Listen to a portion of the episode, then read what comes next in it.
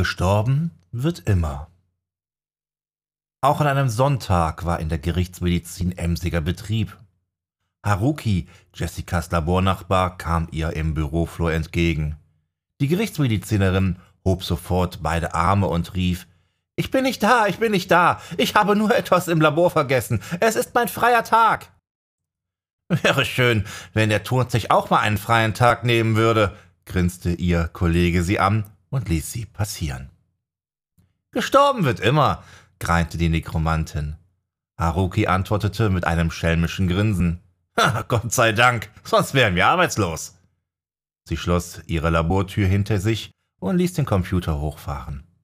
Die Adresse war schnell herausgefunden. Eaton Square, eine der Top-Adressen in Belgravia, London. Das erklärte, warum das junge Unfallopfer einen teuren Sportwagen fuhr. Sie hingegen liebte ihren bordeaux-roten Golf. Limousinen waren in der City nur ein Garant für überhöhten Blutdruck, besonders auf der Suche nach einem Parkplatz. Eine geschlossene Häuserfront führte den ganzen Fußgängerweg hinab. Die Gebäude hatten fünf Etagen, wobei über dem Erdgeschoss jeweils ein Balkon thronte, der auf filigranen Säulen aus weißem Stein getragen wurde. Als Jessica die Straße entlang fuhr, um die richtige Haustür zu finden, entdeckte sie einen Eingang mit zwei sorgfältig gestutzten Buchsbäumen, die man mit Trauerflor dekoriert hatte. Das war ja leicht, dachte sie sich, parkte im Halteverbot und platzierte ihre Arzt im Einsatzmarke sichtbar hinter der Windschutzscheibe. Normalerweise brach sie nicht die Vorschriften, doch heute überschritt sie ohnehin mehr Regeln, als ihr lieb war, und da kam es auf eine Parksünde auch nicht mehr an. Sie fragte sich unwillkürlich, ob ihre Bekanntschaft zu diesem Luftelementaristen schon negativ auf sie abfärbte. Hinter der Haustür hörte sie sanftes Stimmengewirr, es gab anscheinend eine Trauerfeier oder ähnliches. Jessica drückte auf die in Gold gefasste Klingel, auf der schwungvoll Turner eingraviert stand. Wenige Sekunden später öffnete ein hochgewachsener Mann in der Uniform eines Bediensteten inklusive der weißen Handschuhe die Wohnungstür. Sie wünschen? fragte er in überakzentuiertem Oxford English, sie von oben bis unten taxierend. Hi, sagte Jessica, die von dem großen Mann, der so stocksteif und ohne erkennbare Emotionen auf sie hinabblickte, eingeschüchtert war. Mein Name ist Dr. King und ich arbeite für die Polizei. Das war nicht ganz gelogen, aber auch nicht ganz die Wahrheit. Hartgroves, wer ist denn da? Eine schrille, aufdringliche Stimme erklang aus dem Hintergrund. Die Polizei, Madame, antwortete der Butler und trat einen Schritt zur Seite. Warum hat das so lange gedauert? verlangte eine aufgetakelte Frau in schwarzem Kleid, mit Hut und dunklem Schleier vor dem Gesicht zu erfahren. Wissen Sie, setzte Jessica an, wurde aber rüde unterbrochen. Jetzt sind Sie ja da! Sie können direkt nach oben gehen und den Schaden aufnehmen. Oder was auch immer Sie da gerade machen.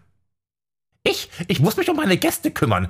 So eine Trauerfeier organisiert sich nicht von alleine. Hartgroves, wo bleiben Sie denn? Lassen Sie die Frau arbeiten.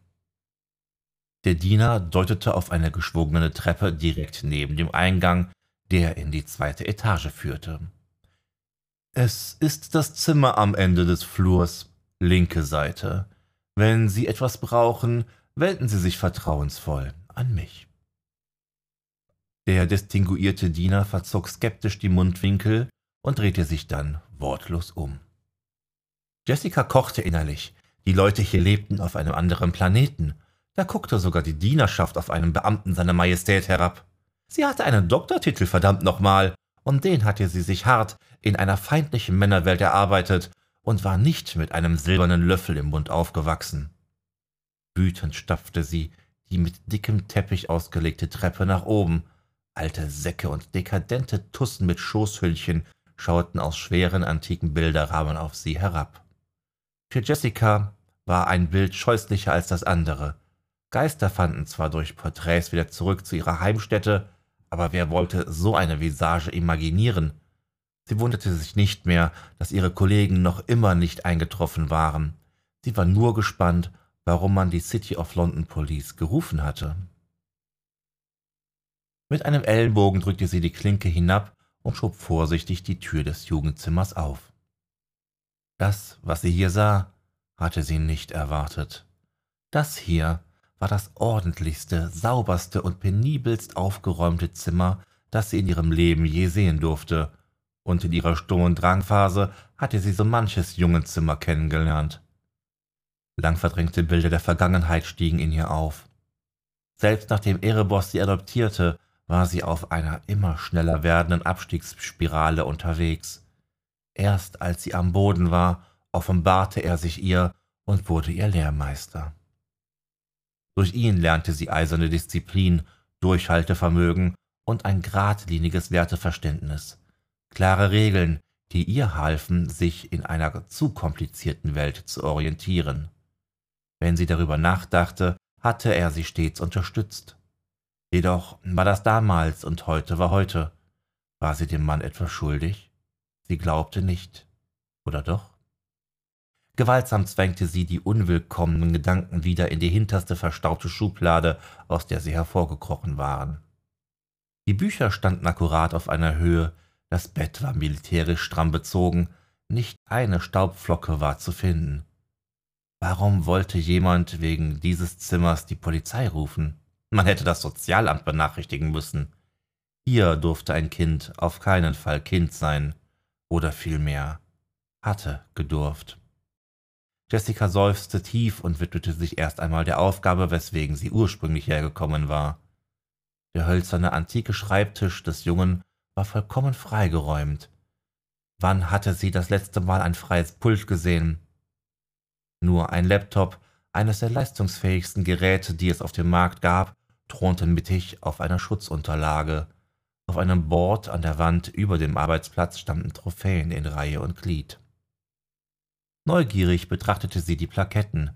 Debattierclub, Journalistenclub, Cricket. Sie verstand, warum er so erpicht darauf war, eine Freundin zu beeindrucken.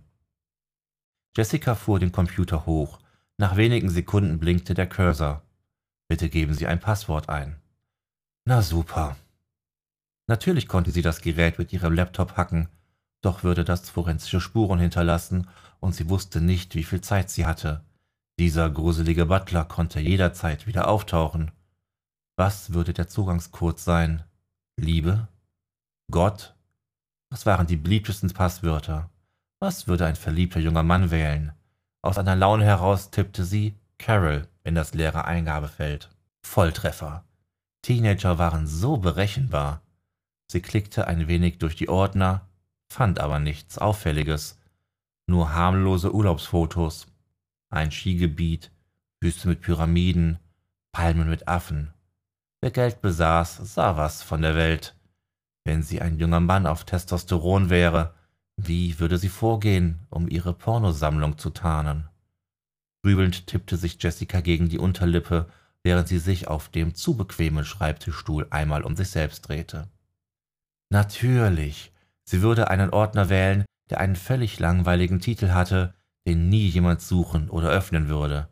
Dann würde sie einen Speicherplatz auswählen, der tief in der Ordnerstruktur eingegraben lag. Kaum ein Raubkopierer machte sich jedoch die Mühe, die heruntergeladenen Dateien umzubenennen oder anderweitig zu verschleiern. Sie tippte XXX in das Suchfeld und in wenigen Sekunden fand die Suchroutine vier Treffer. Sie klickte auf Übergeordneten Ordner anzeigen. Dort stand Statistikhausaufgaben, einer von vielen Unterordnern im Ordner Schule 2017. Jessica löschte den Speicherplatz mit dem spannenden Namen, der einige Gigabyte an Bild- und Tonmaterial enthielt, was man im Bereich der Statistik als recht unwahrscheinlich für Schulunterlagen bezeichnen würde. Aus einer Laune heraus löschte sie noch den Browserverlauf und die Cookies, darum wurde sie zwar nicht gebeten, es stand jedoch im Sinne ihrer Mission. Mit sich selbst zufrieden fuhr sie den Rechner wieder herunter und wischte einmal mit ihrem Ärmel über die Tastatur und die Stellen, an denen sie den Laptop angefasst hatte. Wenige Sekunden nachdem der Bildschirm schwarz wurde und das Rauschen des Lüfters verklungen war, hörte sie ein Räuspern in der Tür. Der gruselige Butler hatte sich unbemerkt angeschlichen und stand jetzt stocksteif mit hochgezogener Braue im Türrahmen. Jessica überspielte ihre Nervosität, erwischt worden zu sein, mit einer verbalen Offensive. Warum wurde überhaupt die Polizei gerufen? Ich sehe hier nicht den geringsten Grund. Sehen Sie einen Grund, außer dass es hier zu sauber ist? Der Angesprochene verzog keine Miene und antwortete mit vollem Ernst. Mr. Bunny wurde entwendet. Jessica schaute sich noch einmal verstört im Zimmer um. Einen Nagetierkäfig hatte sie hier nicht gesehen. Der Butler bemerkte ihren irritierten Blick und erörterte, Mr. Bunny war der Lieblingsstoffhase des jungen Masters. Jessica fiel wortwörtlich die Kinnlade herunter. Wegen so einer Nichtigkeit rufen Sie die Polizei? Madame sah darin keine Nichtigkeit. Immerhin ist das ein Indiz, dass hier während der Beerdigung trotz der hochwertigen Alarmanlage eingebrochen wurde. Madame hat den Verlust des Stoffhasen leider erst heute Morgen bemerkt, sonst hätten wir sie früher kontaktiert. Mr. Bunny saß immer in der Mitte des Bettes. Den Hasen hätte doch jeder, der sich in dem Haus aufhält, nehmen können. Ein Angestellter vielleicht. Ich verbitte mir diese Unterstellung. Die Dienerschaft des Hauses ist mehr als integer und persönlich von mir ausgesucht worden. Jetzt hatte die Forensikerin Gewissheit, warum ihre Kollegen hier nicht aufgetaucht waren. Ein Stoffhase? Lächerlich. Moment. Der Lieblingsstoffhase des jungen Masters? Dann kam ihr eine Idee. Nein. Für einen Schläfer war die Situation selbstredend total behämmert. Doch für jemanden, der auch in der Schattengesellschaft lebte, einem Erwachten, leider ganz und gar nicht. Für weitere Nachforschungen musste sie erst einmal wieder den Diener loswerden. Mr. Diener.